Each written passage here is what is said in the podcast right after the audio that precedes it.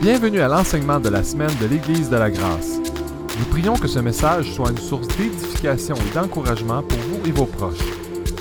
Si vous aimeriez en savoir plus sur cet enseignement ou sur toute autre ressource que nous offrons, ou si vous aimeriez partager un témoignage sur ce que Dieu fait dans votre vie au travers ce ministère, n'hésitez pas à nous contacter via notre site web églisedelagrâce.ca. Bonne écoute.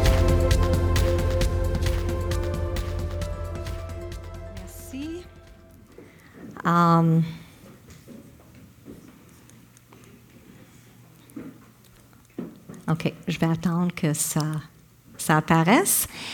Ça me fait vraiment plaisir d'être avec vous ce matin, en cette journée de la fête des mères.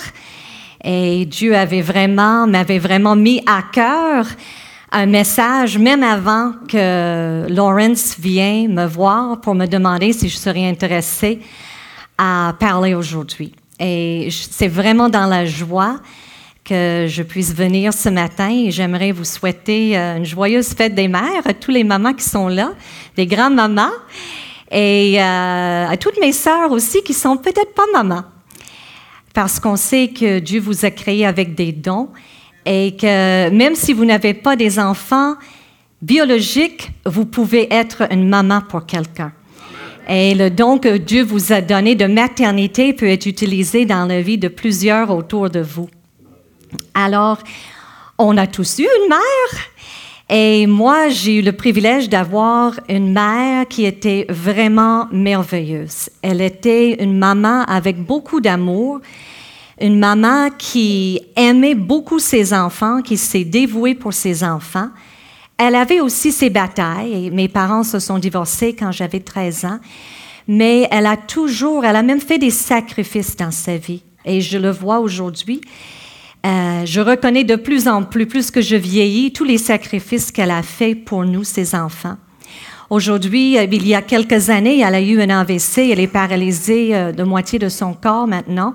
Alors, elle est dans un centre spécialisé, elle est très dépendante, mais elle continue à, à se soucier puis à s'occuper comme elle peut de ses enfants et ses petits-enfants. Reste à Terre-Neuve, elle est loin de moi aujourd'hui, mais je vais pouvoir lui parler au téléphone. Alors, pour ceux qui ont leur maman proche, profitez-en et vraiment avoir du plaisir ensemble. Je sais que j'ai eu cette euh, bénédiction d'avoir une maman qui m'aimait, qui m'encourageait dans tout ce que je faisais, qui était toujours là pour moi quand j'avais besoin. Mais je suis consciente que pour certains d'entre vous, ce n'était pas votre cas. Peut-être vous avez eu une enfance difficile, peut-être vous n'avez pas eu une mère qui était là pour vous encourager. Mais ce qui est merveilleux avec Dieu, c'est que Dieu peut racheter des situations, n'importe quelle situation qui est difficile, qui est pénible, Dieu ne gaspille jamais la souffrance. Et il peut l'utiliser, il peut le racheter et puis le faire quelque chose de bon. Quand je pensais à la fête des mères et, je pensais à une maman, qu'est-ce que c'est une maman? Je suis allée euh, voir sur Internet différentes définitions. Oups, je suis pas dans la bonne place. Excusez-moi, je pense que j'ai pesé sur le mauvais bouton. Euh. Ah, OK. Est-ce que je vais quand même avoir le contrôle? Parce que j'ai besoin d'avoir le contrôle. Excusez. Alors, j'ai trouvé une définition de maman. Maman, non féminin, femme qui, accomplit bénévolement un ensemble de tâches qui devraient normalement être accomplies par une vingtaine de personnes. et ça dit voir aussi masochiste, sainte et super-héros. et dans le même optique, on voit une petite euh, bande dessinée qui dit Maman, nous avons engagé quelques personnes qui te remplaceront pour te permettre de relaxer en cette journée de la fête des mères. Je pense qu'il y en a qui peuvent s'identifier avec ça. Hein? Être maman, c'est vraiment euh, une belle aventure. C'est une belle aventure. Et je pense qu'on n'est jamais préparé pour être maman mais on entre dedans et par la grâce de Dieu, on est capable de passer au travers. On sait que Dieu a créé l'homme et la femme à l'image de Dieu.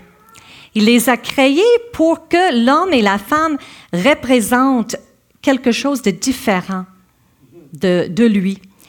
Et on sait que dans notre façon d'approcher notre rôle de parent, en tant que maman et papa, on apporte quelque chose de différent aussi. Et c'est très bien. Exemple, comment le père le voit, comment l'enfant le voit? Et comment la maman le voit? N'est-ce pas vrai? Nous, en tant que maman, on est souvent là, fais attention, fais attention, non, non, non, non. Puis le papa est là, ah ouais, go! Puis on voit que Dieu a vraiment créé les deux de façon différente pour apporter quelque chose dans la vie de l'enfant. Un autre exemple, quand une maman est toute seule avec son bébé, quand un papa est toute seul avec son bébé. Souvent, c'est le papa qui va faire le fou. Hein? Et la maman, c'est elle qui va assurer que tout va bien, euh, qu'il y a de l'affection et que tout se passe bien et que les enfants restent en sécurité. Quand j'ai montré cette photo-là à Daniel, il a dit Oh, j'aurais dû faire ça bien plus souvent quand les enfants étaient bébés. La femme est relationnelle. Dieu a créé l'homme et la femme, comme je viens de dire, différents pour refléter un aspect de Dieu différent. Dieu a créé la femme avec une grande capacité pour les relations humaines, pour les relations intimes. Et là, je sais, je parle en termes généraux aujourd'hui. Pour certains, vous allez dire, oui, mais mon père était plus relationnel que ma mère. Oui, c'est vrai. En, en général, on parle en général, que les femmes sont plus portées vers les gens, plus portées vers les relations intimes. C'est elles qui, qui reçoit, qui nourrit, qui a le sens du sacrifice, n'est-ce pas? Accoucher, euh, se lever la nuit, et une intelligence de cœur. On peut dire, euh, René Laframboise, dans son livre sur les hommes et les femmes, il a écrit, la femme, c'est comme si elle dit, je suis en relation, donc je suis. Tandis que pour l'homme qui est plus centré vers ses projets, vers ses accomplissements, lui, ça serait plus je pense, donc je suis.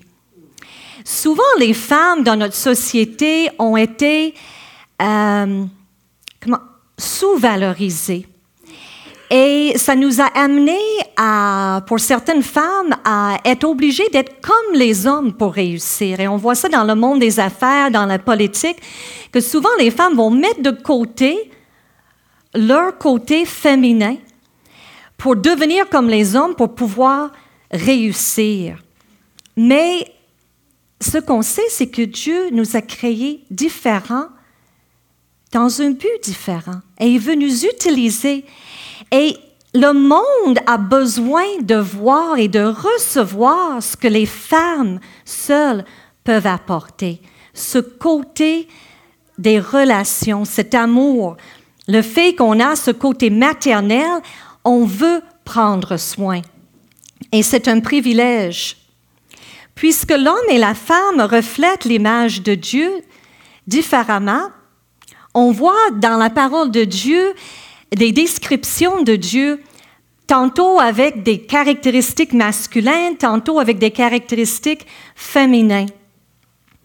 Et quand je, l'année passée, quand je vivais mon, j'avais euh, un cancer du sein, j'ai eu des traitements et euh, j'ai perdu mes cheveux et ça a été une longue année pour moi.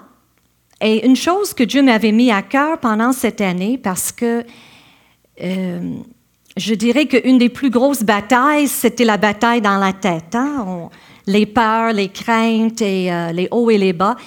Et il m'a mis à cœur de mémoriser des passages de, de l'Écriture pour les avoir dans mon cœur, pour que quand je vivais des combats, j'avais un verset qui pouvait tout de suite refuter ce que l'ennemi voulait faire dans mon cœur. Et un de ces psaumes que j'ai mémorisé, c'était le psaume 18, et ça m'avait tellement touché de voir euh, quelqu'un qui vivait des choses difficiles. Et il dit dans le psaume même, il dit, je, euh, les, liens de la mort m'entouraient, le piège de la mort se refermait sur moi. Et il y avait des moments quand je vivais les traitements pour le cancer et je me posais cette question. Est-ce que je vais mourir du cancer, Seigneur? Est-ce que un jour, ça ne va pas guérir? Alors, je pouvais vraiment m'identifier avec ce psaume-là qui disait que les liens de la mort, c'est comme si c'était devenu un piège autour de moi. Et dans le psaume, on, voit dans le verset 7, il dit, Alors dans ma détresse, j'appelais l'Éternel, vers mon Dieu, je lançais mon appel au secours. Mon cri parvint à ses oreilles et de son temple, il m'entendit. Alors on voit que l'enfant qui appelle Dieu, quand il est dans justement ce temps de tourment, ce temps où il s'inquiète, où il est dans la, détresse, il crie à Dieu et la réaction est violente même. Si on lit le, reste du passage, la terre s'ébranle et chancelle, les fondements de ces montagnes se mettent à frémir, tout secoués par sa colère quand je lisais ces versets-là, j'essayais d'imaginer et on pouvait voir comme un, euh, là, l'enfant crie, l'enfant a besoin, puis c'est comme si, c'est quasiment comme un super-héros, là, un Thor ou un Iron Man ou un Superman qui, euh, ouvre le ciel et qui descend. Mais plus que je méditais là-dessus, je me disais, ah, ça me fait penser à une maman ours, n'est-ce pas? On s'approche pas de ces petits. Alors, si la maman ours sent que ses enfants sont en danger, tassez-vous. Il n'y a rien qui va l'arrêter. Et on est un peu comme ça, les mamans aussi. Et Dieu est comme ça envers nous. Et on le voit au verset 14 et 15. L'Éternel tonne dans le ciel, la voix du Dieu très haut résonne parmi la grêle et dans le feu. Et soudain, il envoie ses flèches pour disperser mes ennemis. Il lance des éclairs pour les mettre en déroute. Du haut du ciel, il étend sa main pour me prendre, pour me retirer des grandes eaux, m'arracher à mes adversaires, à mes rivaux plus forts que moi. Il m'affrontait au jour de mon désastre, mais l'Éternel a été mon appui. Il m'a retiré du danger, il m'a délivré, car il m'aime, car il m'aime, pas parce que j'ai fait quelque chose pour le mériter, car il m'aime. Tout ce que j'avais à faire, c'était de l'appeler. Il est intervenu, car il m'aime. Son amour pour moi est tellement grand. C'est un amour qui... Il faut un maman et un papa un amour paternel et un, amour maternel mis ensemble pour pouvoir refléter un petit peu qu'est-ce que ça pourrait être. On sait que dans les temps bibliques, la maternité était très importante. Aujourd'hui, c'est très différent, dépendamment dans quelle culture tu es. Mais dans la culture nord-américaine, on sait que la maternité est souvent sous-valorisée. Et oh, t'es juste une maman. Puis les mamans qui ont fait un choix, des fois, de rester à la maison pendant un certain nombre d'années pour être avec leurs enfants, pouvaient des fois recevoir des, euh, des critiques ou, tu sais, oh, ben, tu fais juste ça, comme si c'était pas quelque chose de valable. Et c'est comme si aujourd'hui, on force les femmes d'être tout, hein, d'être la meilleure maman, la meilleure épouse, la meilleure femme de carrière, etc., etc. Et des fois, ça met énormément de pression sur la maman. Bien, on voit que dans les temps bibliques, il y avait la pression aussi sur les mamans, mais c'était dans la société, c'était vraiment important pour une femme d'être maman, de porter des enfants. Et aussi dans la culture juive, c'était toujours l'espoir que peut-être c'est moi qui va porter le Messie. Alors, ce que je trouve merveilleux en, méditant sur euh, comment Dieu a un cœur pour les mamans, comment Dieu euh, se soucie de nous, je pensais à toutes les histoires dans la Bible à propos des femmes. Puis je me dis, n'est-ce pas merveilleux que Dieu a inclus ces histoires-là? Et même des histoires qu'on peut dire, c'est des choses qui ne sont pas super spirituelles, c'est des choses banales, des choses simples de la vie.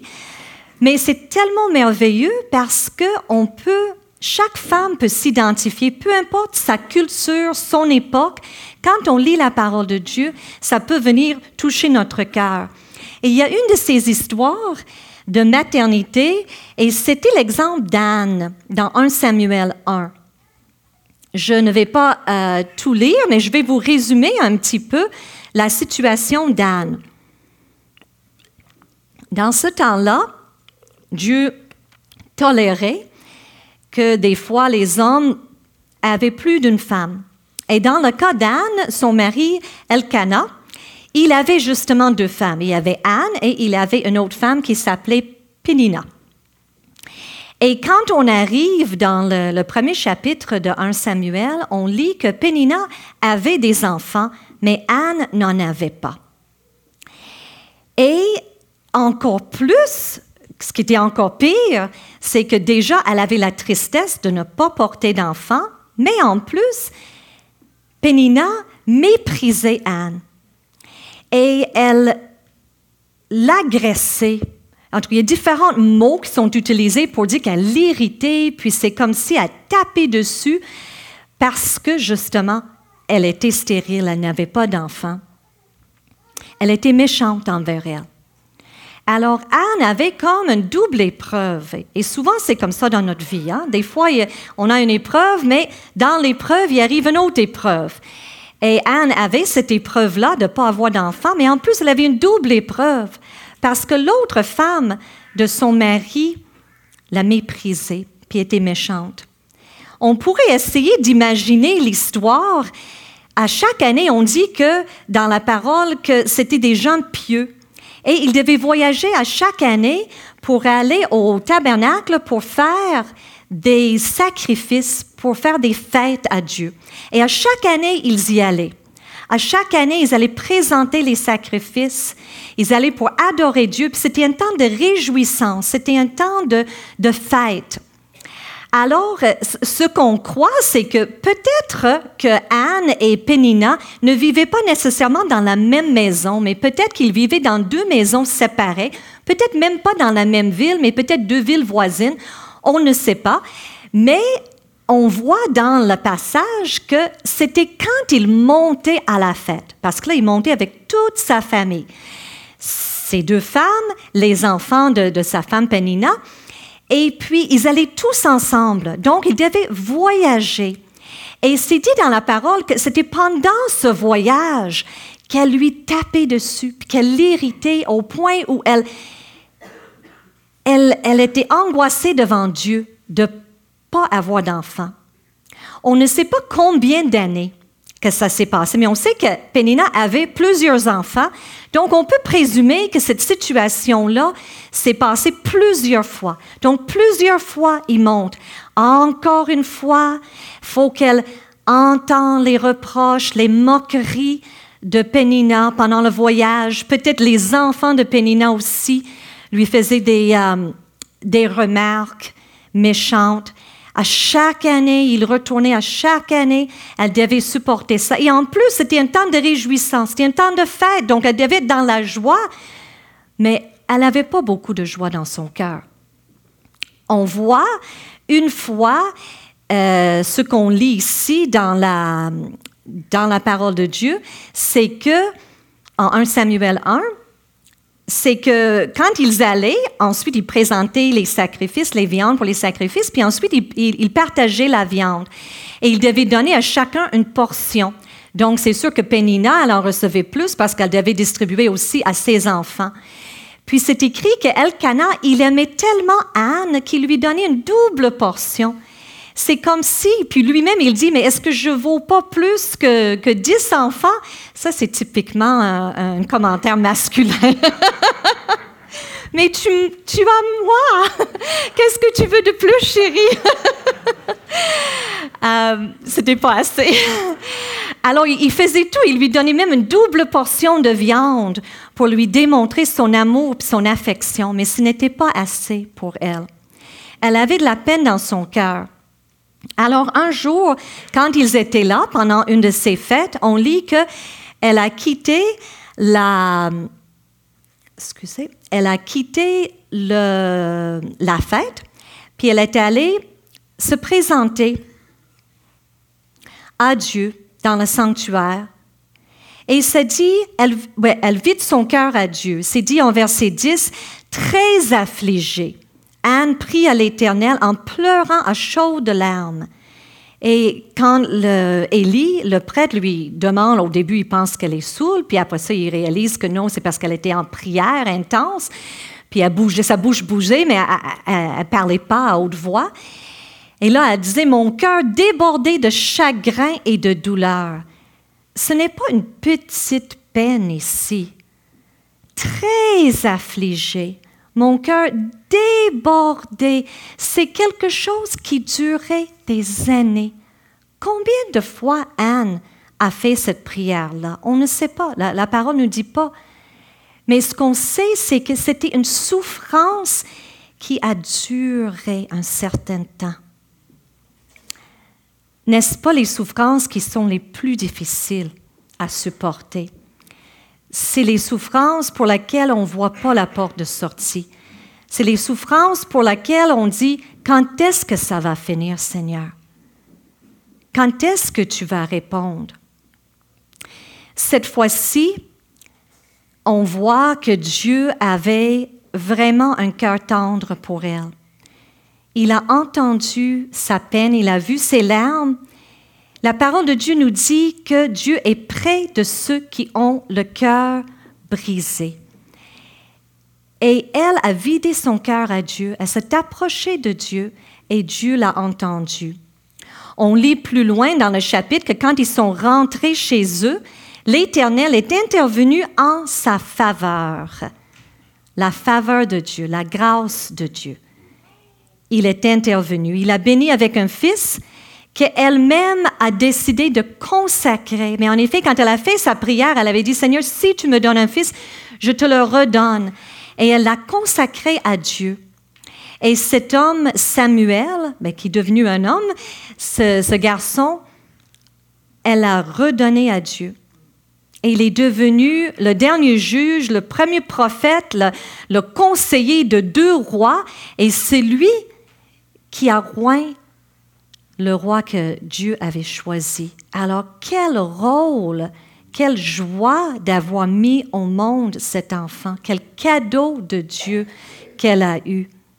Et cet homme-là est mentionné en Hébreu 11 quand on, voit les, euh, les héros de la foi. Samuel, c'est un de ceux-là. Dieu avait entendu sa prière. Et Anne, quand elle est revenue au temple, on lit dans le chapitre 2, quand l'enfant était sevré, et là, il y en a qui disent que c'est probablement pas juste sevré dans le sens qu'elle ne buvait plus au sein, mais l'idée que l'enfant n'avait plus besoin des soins de maman. Donc, il y en a qui disent que c'est à peu près 8, 9 ans ou 10 ans. En tout cas, ils savent pas exactement, mais ils pensent que peut-être à cet âge-là. Elle est venue au temple, elle a dit à Élie, est-ce que tu te rappelles de moi? C'est moi qui, qui étais là, qui criait, qui pleurait, puis Dieu avait répondu. Et, et là, maintenant, je viens pour donner ce que j'avais promis, pour accomplir le vœu que j'avais fait. Et elle a fait ce chant. Et on voit quelques versets. Elle dit, La joie remplit mon cœur. C'est grâce à l'Éternel. Oui, je jubile, car Dieu m'a secouru. De la poussière, il arrache le pauvre pour l'installer au milieu des puissants et lui donner une place d'honneur. Elle n'avait pas une place d'honneur dans la société parce qu'elle était stérile. Et Dieu l'a élevée. Dieu a donné un enfant, puis on lit plus tard qu'il a donné aussi cinq autres enfants. Et dans ce chant, on voit que elle ne se concentre pas sur ses souffrances, sur toute la peine qu'elle a eue pendant toutes ces années, mais elle met l'accent sur Dieu, sur sa bonté. Elle met l'accent sur qui Dieu est. Elle a chanté pour Dieu parce que sa vie avait été radicalement changée. à cause de ce qu'elle a vécu, la souffrance, la honte, le mépris, la tristesse, combien plus grande était sa joie quand elle avait enfin accouché. Combien plus grande. Et on voit que dans le chant, on n'a pas tout le chant là, mais c'est un chant qui est tellement beau, c'est un psaume, et même les Juifs l'utilisent aujourd'hui durant certaines fêtes, ce, ce psaume-là. Et dans le psaume, elle parle de la fidélité de Dieu, de la souveraineté, elle parle de sa grâce, elle parle que Dieu est fidèle, il est comme un rocher dans sa vie. N'oublie pas, elle, faisait ce chant-là au temple quand elle est venue pour laisser son fils. C'est quelque chose de dire, je dis au revoir maintenant à mon fils. Je le laisse servir Dieu, mais son cœur était dans la joie sa prière a été entendue par Dieu. Et on sait que quand elle a donné le nom Samuel, ça veut dire Dieu a exaucé. Dieu a exaucé ma prière. Et on se rappelle d'elle aujourd'hui encore. Pourquoi on se rappelle d'elle? À cause de ça, à cause de l'épreuve qu'elle a vécue et comment Dieu l'a libérée comment Dieu l'a délivré, comment Dieu a répondu. Et c'est pour ça qu'on parle d'elle, on se rappelle d'elle. Et si Dieu ne répondait pas à ma prière, peut-être vous pouvez dire, oui, c'est bien beau, euh, Dieu lui a donné un enfant, mais moi, il ne m'a pas donné d'enfant. Moi, il n'a pas fait de sorte que mon mariage réussisse. Moi, mes enfants, euh, ils ne veulent rien savoir de moi aujourd'hui. On peut avoir beaucoup de situations qu'on dit oui, mais est-ce que je peux encore chanter dans ces situations-là? Est-ce que je peux encore présenter mon cœur à Dieu et voir la bonté de Dieu? Est-ce que je crois encore que c'est Dieu qui écrit mon histoire?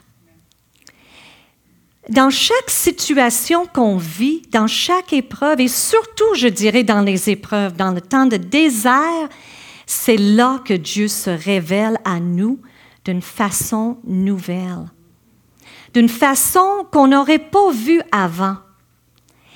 Et c'est là que Dieu utilise ces moments-là pour nous montrer des choses sur nous-mêmes, mais aussi pour révéler des nouveaux aspects de son caractère.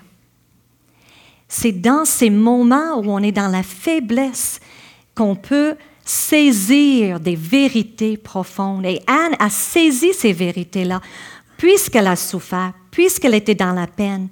Elle a pu saisir par la suite la grandeur de la beauté de Dieu. Elle a compris Dieu, c'est un Dieu qui entend. Dieu, c'est un Dieu qui se soucie de moi.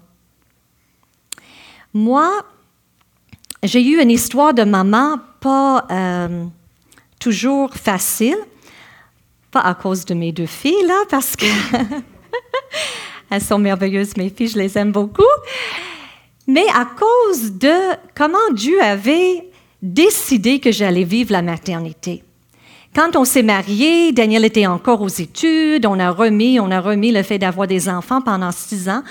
Finalement, on a décidé, oui, on va commencer notre famille, puis on a eu notre belle Catherine.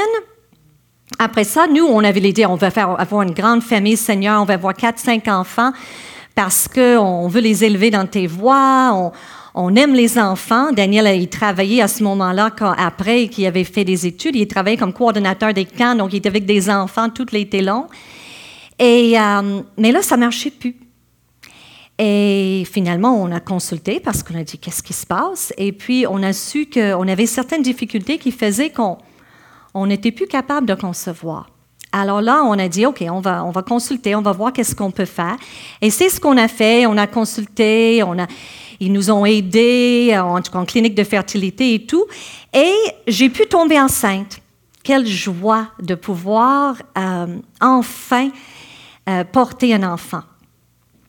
Mais ma grossesse était particulière dans le sens que le placenta était en dessous du bébé. Donc, euh, mon médecin a dit, garde, je vais te dire quelque chose, mais ça arrivera probablement pas, mais je vais te dire un des dangers, c'est que à un moment donné, le placenta commence à rupture et tu fais une hémorragie. Alors, j'ai dit, oh, OK. Mais elle dit, je pense vraiment pas que ça va arriver, mais je veux que tu le saches au cas où. Quand j'étais rendue à 25 semaines, c'est ce qui est arrivé. J'étais amenée à l'urgence parce que je faisais une hémorragie. On m'a gardée à l'hôpital, au lit, pas le droit de me lever pendant, et là, pendant qu'il me donnait des médicaments pour essayer de stimuler la croissance des poumons, parce qu'il savait que si le bébé naissait, il n'allait pas survivre parce que les poumons n'étaient pas assez développés. Alors on priait, puis euh, on demandait à Dieu de... Catherine, je pense qu'elle avait trois ans à ce moment-là, de, protéger le bébé. Et puis, euh, mais ce qui s'est passé, c'est qu'une semaine plus tard, euh, j'ai commencé à avoir des contractions, puis j'ai fait une autre hémorragie, puis ils étaient obligés de faire une césarienne d'urgence. Ils ont fait une césarienne d'urgence. Ils ont juste avant que j'entre dans la salle d'opération. Tu sais, c'est comme dans les films là, où ils courent avec toi, là, parce que là, j'avais des bleus partout, parce qu'il y avait des hémorragies internes. Puis ils me mettaient dans l'ascenseur, puis là, tout le monde courait, puis j'étais là, puis j'étais couchée sur la euh, dans la, table d'opération, puis j'ai regardé le médecin, puis elle voulait pas m'opérer parce que, bien, premièrement, elle venait de revenir, elle, d'un congé de maternité, imagine. Et après ça, elle savait les chances de survie du bébé étaient très petites, fait qu'elle elle voulait pas. Et Seigneur me disait dans mon cœur, dis-lui que tu lui fais confiance. Et juste avant qu'il m'endorme, je, la regardais, puis je voulais qu'elle me regarde. Puis là, finalement, elle m'a regardé à un moment donné. Puis là, je l'ai regardée dans les yeux, puis j'ai dit, Docteur, je vous fais confiance. Puis Dieu est avec vous, puis il va guider vos mains, puis j'ai prié pour vous. Et là, elle a dit, Oh, OK, merci. Puis là, on m'endort, puis là, on me réveille, puis là, on nous dit que c'est un petit garçon. On l'a nommé Jérémie. On a dit il est aux soins intensifs, on ne sait pas qu'est-ce qui va se passer. Et euh, on a eu le temps d'aller le voir, on a eu le temps, même Catherine est venue, elle a pu le voir, il pesait un, une livre et demi. Et euh, là, à un moment donné, on nous a dit, on priait, on croyait Dieu, tu es capable de, de le ramener et tout. Tu avais d'autres plans? Alors, ils sont venus me réveiller une nuit et puis euh, ils ont appelé Daniel pour dire qu'il ne passera pas la nuit. Alors, ils nous ont invités de venir, ils l'ont débranché puis nous l'ont donné dans les mains. Et on pouvait le tenir et on pouvait chanter sur lui pendant qu'il mourait.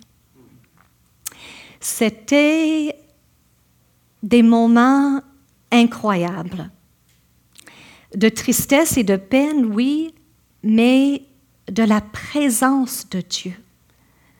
De la présence de Dieu, de, se sentir porté par Dieu. Et le lendemain, quand, le médecin est venu me voir, le lendemain de, l'opération, elle m'a tout expliqué son combat. Moi, je, je, ne savais rien de ça. Puis elle m'a dit, quand tu m'as regardé et tu m'as dit ça, oh, elle dit, c'est comme si je savais ce que j'avais à faire et je savais que j'allais être capable de le faire. Elle dit, dit tu peux pas imaginer. Elle dit, j'ai jamais vécu quelque chose comme ça dans une salle d'opération.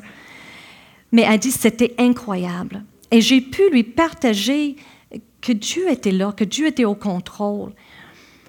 Alors, on a continué à essayer d'avoir des enfants, essayer, essayer. À un moment donné, j'étais plus capable. Chaque mois, ça devenait un cauchemar pour moi. Mais on avait quand même à cœur d'avoir d'autres enfants.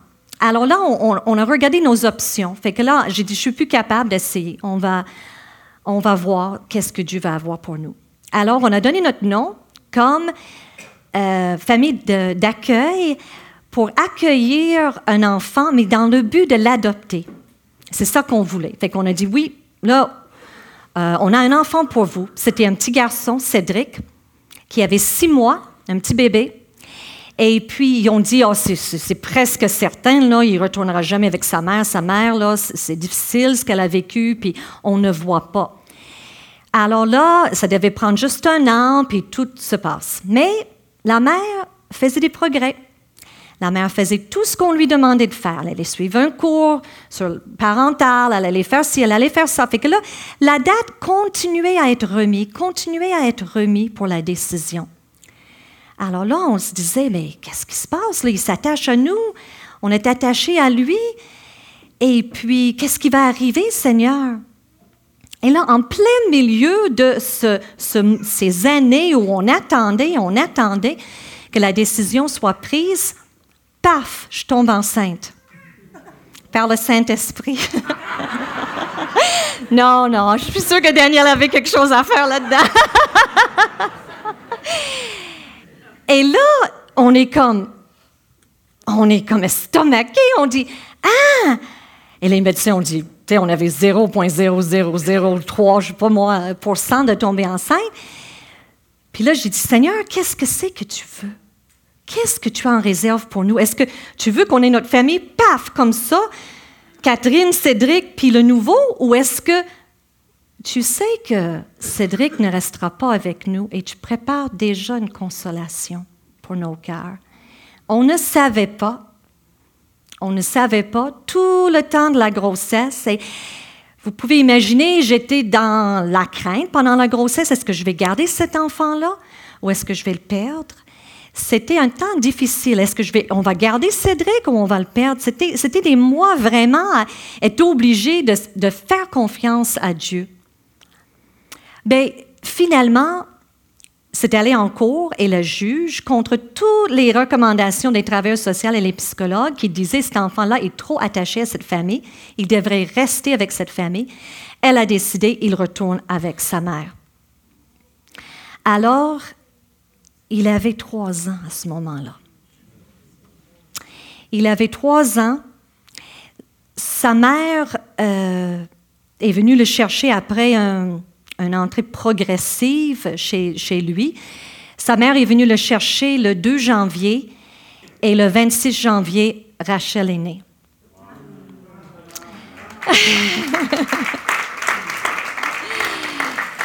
On l'a appelée Rachel, qui veut dire brebis de Dieu. Et autant mon cœur, je dirais, c'était aussi difficile que d'avoir perdu mon petit bébé, Jérémie, d'avoir perdu Cédric. Parce qu'on vivait avec, il était un, frère pour Catherine aussi. Ça a été une, déchirure, euh, mais on savait, on a dit, Dieu, l'histoire n'est pas finie.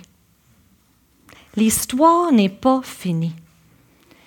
Tu écris notre histoire, tu écris l'histoire de Catherine, de Rachel, et tu écris aussi l'histoire de Cédric et sa mère.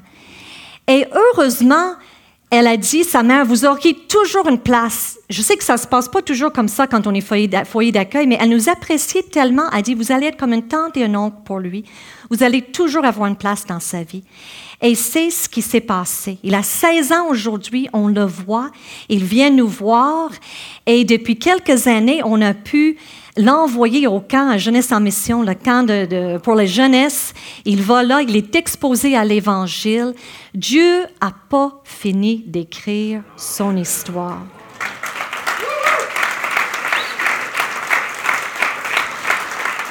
Et même si nous, on, voit la vie de sa mère qui n'est pas toujours facile, et, des fois, ça m'est arrivé de dire, oh Seigneur, on, lui aurait donné une vie tellement mieux, puis on aurait pu lui donner ça, puis donner ça, puis une stabilité, mais Dieu revient toujours avec, je sais, j'ai un plan. J'ai un plan pour vous, j'ai un plan aussi pour lui.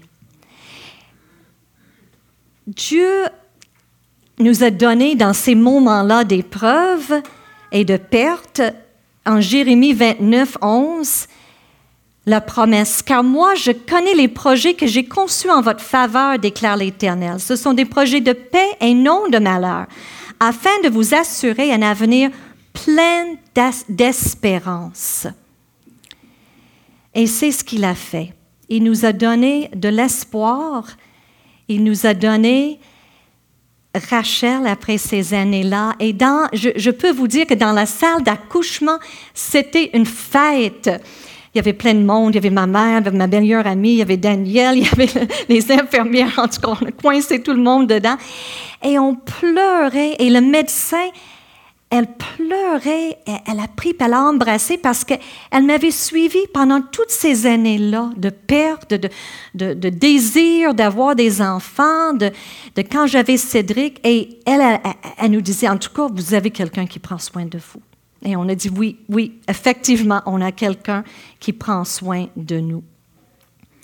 Alors, on, se marie, ou des fois on n'est pas marié, on a notre vie, on fait un plan pour notre vie, n'est-ce pas? On veut que les choses se passent comme ça. on a notre plan. Mais notre vie se ressemble plus souvent comme celui en bas. Le plan de Dieu, n'est-ce pas?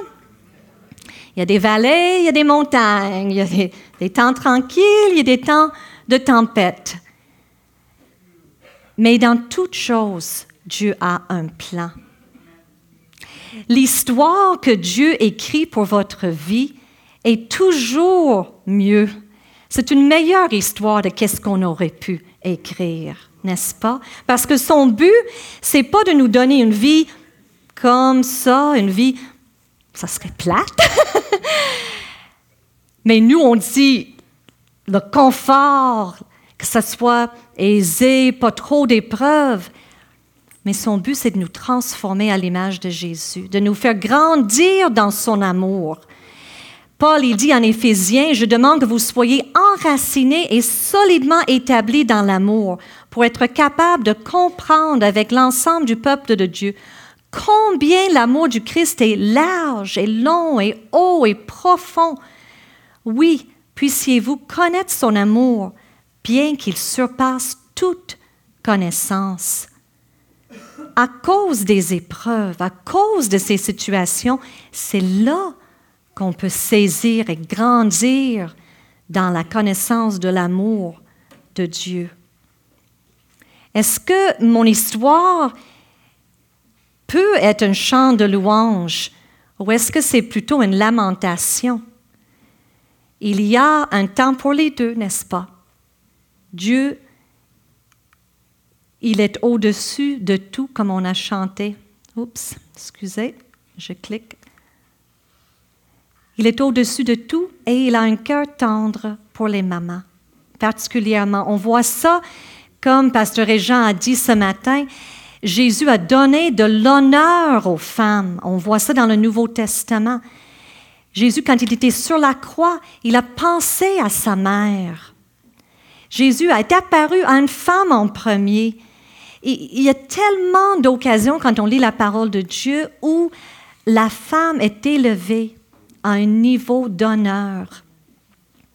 On lit ici, en Ésaïe 40 et 11, comme un berger, il pètera son troupeau et il rassemblera les agneaux dans ses bras. Sur son sein, il les porte et, les et il conduit doucement les brebis qui allaitent. Les brebis qui allaitent. Les mamas. Les mamas. Il, un, berger, quand il va diriger son troupeau, s'il y a des, des mamans qui, venaient d'accoucher de leur agneau, ben, il ne va pas aller aussi loin, il va prendre plus de pauses. Il sait qu'ils ne sont pas capables. Et la parole nous dit que Dieu est comme ça envers nous, maman.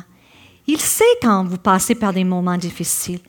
Il sait que hein, quand on accouche, puis on a des nuits blanches, et il y a des moments, il n'est pas exigeant envers nous. Il nous accompagne. Il prend soin de nous. Et souvent, on veut, que nos, on veut écrire aussi l'histoire de nos enfants, n'est-ce pas? Et on veut euh, que ça se passe comme ça, qu'ils n'aient pas trop de difficultés, qu'ils n'aient pas trop d'épreuves. Mais la parole dit que il rassemble les agneaux et sur son sein, il les porte. On n'a pas besoin d'avoir peur pour nos enfants. Jésus a un endroit de privilège. Il les porte sur son sein. Il a une place de choix sur le sein de, notre berger pour lui. Dieu désire qu'on soit comme ses brebis. Tout le monde, même pas juste les femmes, les hommes aussi, qu'on soit comme ces brebis qui se laisse porter, qui se laisse diriger par lui. le roi euh, David, il exprime de cette façon-là la même pensée, mais de cette façon-là dans le psaume 121, verset 2. Loin de là, j'ai l'âme, l'âme calme et tranquille, comme un enfant sevré qui est auprès de sa mère. J'ai l'âme comme un enfant sevré. Pour celles d'entre vous qui ont allaité ou qui ont vu vos femmes allaiter, vous savrez que le moment de sevrer votre enfant, ce n'est pas toujours facile. Pour certaines, pas de problème du jour au lendemain, ils peuvent passer au biberon. Pour d'autres, c'est une bataille. Et euh, quand on regarde ça, on sait que dans les temps bibliques, la mère allaitait son enfant souvent jusqu'à l'âge de trois ans. Donc, l'enfant était très habitué. Et il y avait un moment où l'enfant devait apprendre que quand il est sur maman, ce n'est plus pour boire du lait, mais juste pour recevoir l'affection. Et il y a un temps de combat, un temps où non, non, non, non, tu peux plus avoir de lait, non, non, non, non, non, c'est fini, non, non, non, non, non. Et à un moment donné, l'enfant accepte et c'est la paix. Et là, il peut être tranquille, calme, l'âme en paix. Ça me fait penser à nous des fois. On n'est pas toujours calme comme un enfant, c'est vrai. On est plutôt des fois comme l'enfant qui dit non, non, non, non, je veux encore du lait, encore du lait, maman. Puis on fait ça envers Dieu des fois. Je n'accepte pas ce que je n'ai pas. Pourquoi j'ai pas pu avoir d'autres enfants? Pourquoi j'ai pas pu avoir un mari? Pourquoi mon mari m'a laissé? Pourquoi je vis avec cette maladie? Puis Dieu nous dit, assis dans le calme, fais-moi confiance, je te tiens sur mes genoux. Je ne sais pas ce que vous avez vécu, peut-être vous, aujourd'hui, peut-être ce n'est pas une journée de fête pour vous. Peut-être c'est une journée difficile pour vous. Je sais que ces années-là, entre Catherine et Rachel, avec toutes les péripéties que j'ai vécues, la journée de la fête des mères était difficile pour moi. Et euh, peut-être pour certains d'entre vous, c'est une journée difficile aujourd'hui, mais Dieu est votre berger et votre tendre berger. Il prend soin de vous. Et il n'y a rien que vous vivez qu'il ne peut pas racheter. C'est le Dieu qui rachète, c'est le Dieu qui transforme, c'est le Dieu qui fait des miracles pour que notre vie puisse être justement un chant. Dieu se réjouit de nous voir dépendre de lui. Il se réjouit. J'ai mis ce verset-là en deux euh, versions différentes parce que je trouve que ça exprime c'est comme s'il n'y a pas de mots pour exprimer. En Sophonie 3, 17 et le début du verset 18, le Seigneur ton Dieu est avec toi. Il est fort et t'assure la victoire. Il rayonne de bonheur à cause de toi. Son amour te donne une vie nouvelle. Il pousse des cris joyeux à ton sujet, comme en un jour de fête et en parole de vie, le Seigneur ton Dieu est au milieu de toi. Il est au milieu de toutes circonstances, tout ce qu'on peut vivre. C'est lui le héros qui remporte la victoire. Il est rempli de joie à cause de toi. Son amour te donne une vie nouvelle. Il danse pour toi avec des cris de joie comme pendant des jours de fête alors on peut avoir la joie dans notre cœur, on peut chanter à Dieu parce que Dieu chante sur nous. Et c'est incroyable de penser que dans, un monde où on doit mériter, hein, on doit tout mériter, son amour, on n'est pas obligé de mériter son amour. On ne peut pas mériter son amour. Il nous aime parce qu'il nous aime, point final. Et pas juste qu'il nous aime, il se réjouit de nous. En anglais, il dit He delights in you. Et j'aime penser à Dieu un peu comme une maman ou un papa qui, voit son enfant. Et, au début, quand on a un bébé pour la première fois ou on est grand-parent pour la première fois, on voit le petit, puis tout ce qu'il fait, c'est merveilleux. Là, c'est comme, oh, regarde le don, regarde le don. Puis, sais, il prend une bouchée de nourriture, il le crache, puis, oh, regarde le don, il commence à marcher, oh, il est tout beau. Puis Dieu, c'est comme ça envers nous. Oh, regarde là, regarde là. Il vient de se taire plutôt que de répliquer avec colère. Yay! Regarde là. Il est patient dans cette situation que normalement, il aurait été impatient. Puis il aurait eu de la peine. Wow! C'est merveilleux! On ne s'arrête pas assez pour penser à Dieu comme ça. Souvent, on pense, on, déplaît à Dieu, mais son amour n'a pas de fin. Son amour n'a pas de fin. En Romains 8, on lit que rien ne pourra nous arracher à l'amour que Dieu nous a témoigné en Jésus-Christ notre Seigneur. Rien, rien. Ni mon impatience, ni mon saut d'humeur, ni mon découragement, ni des paroles blessantes, ni mon incompréhension, ni ma fatigue, ni mes erreurs, ni ma peur de l'avenir, ni mon sentiment d'avoir échoué en tant que maman, ou en tant qu'épouse, ou en tant que fille ou sœur. Hein, on, est, on, est, on est fameux pour faire ça, hein, pour être dur sur nous-mêmes, pour se comparer à d'autres. Mais ici, il dit rien, rien, rien peut nous séparer de son amour. Il nous aime d'une façon qui est, comme Paul a écrit, qui surpasse toute connaissance. On n'est pas capable de comprendre et de saisir cet amour-là. Je vais inviter les musiciens à venir en avant.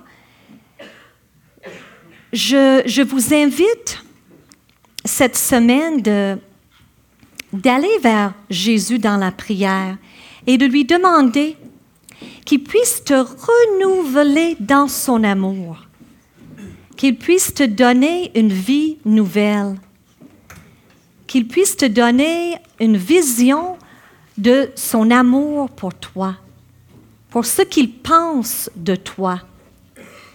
On croit toutes sortes de mensonges à travers notre vie et des fois c'est parce que on n'a pas été valorisé par nos parents, par notre propre mère, Peut-être on a vécu des choses difficiles dans notre vie. Et on a cru des mensonges. On a cru qu'on ne méritait pas l'amour de Dieu. On a cru qu'il n'est pas content avec nous. Il y a toutes sortes de, mensonges qu'on peut se dire, mais Dieu veut nous délivrer de ces mensonges. Il veut qu'on puisse être capable de lui faire confiance et de de se reposer sur ses genoux comme cet enfant sevré. Il est en train d'écrire une belle histoire avec votre vie. Il vous a donné des talents et je m'adresse aux, femmes, il vous a donné un côté féminin. Utilise-la. Utilise ce côté maternel pour prendre soin. Demande à Dieu si vous n'avez pas d'enfants. Mettez dans mon chemin, Seigneur, des gens que tu veux que je prenne soin, que je les aide, que je les nourris, que je les aide à avancer, à faire un pas de plus. Vous avez un rôle essentiel et important à jouer dans l'Église, dans votre famille, dans la société aujourd'hui. Je vous invite à prier. Jésus, tu me connais, tu m'as créé, tu as écrit mon histoire avant, avant les fondations du monde. Est-ce que je crois ton amour pour moi? Ou est-ce que j'ai cru des mensonges? Montre-moi, Seigneur, qu'est-ce qui est vrai. Est-ce que tu peux me prendre dans tes bras, Seigneur, comme ce tendre berger, me garder près de ton cœur? Est-ce que tu peux me rappeler que tu prends soin de moi? Est-ce que tu peux me donner une image de ton amour pour moi, Seigneur? Et comment ma vie est entre tes mains? On peut demander à Jésus de confirmer dans notre cœur par une image ou un chant ou un verset continuez cette semaine à, lui demander de confirmer cet amour qu'il a pour vous, de confirmer sa souveraineté sur votre vie. Il n'y a rien qui, lui échappe. Il n'y a rien. Il a le contrôle sur tout ce qui se passe dans votre vie et il veut racheter. Il veut faire de votre vie une belle histoire, un beau chant. S'il y en a qui ne connaissent pas Jésus, qu'on puisse garder les yeux fermés, peut-être vous ne connaissez pas Jésus, Peut-être vous dites, euh, ce Jésus, le bon berger, je ne le connais pas. Mais la parole dit, de Dieu dit que Jésus est le bon berger qui a donné sa vie pour vous. Vous pouvez lui demander aujourd'hui d'entrer dans votre vie. Vous pouvez faire cette prière dans votre cœur. Jésus, je reconnais que je suis loin de toi. J'ai essayé de vivre ma vie sans toi. J'ai besoin de toi. Je reconnais que je suis pécheur, que je ne pourrai pas te plaire avec mes propres moyens. J'ai besoin de toi, Jésus, pour me libérer et me donner une vie nouvelle par ton esprit. Si vous avez fait cette prière, partage-la avec quelqu'un aujourd'hui. Venez voir quelqu'un en avant ou partage-le avec la personne avec qui vous êtes. C'est le début d'une vie nouvelle en Jésus. Il veut prendre soin de vous. Merci Jésus. Merci. Merci beaucoup. Nous espérons que vous avez été bénis et encouragés par cet enseignement. Si vous désirez participer à ce ministère, nous vous encourageons à le faire par vos prières, en partageant ces ressources avec vos amis financièrement en allant sur notre site web l'église de la grâce.ca. À bientôt.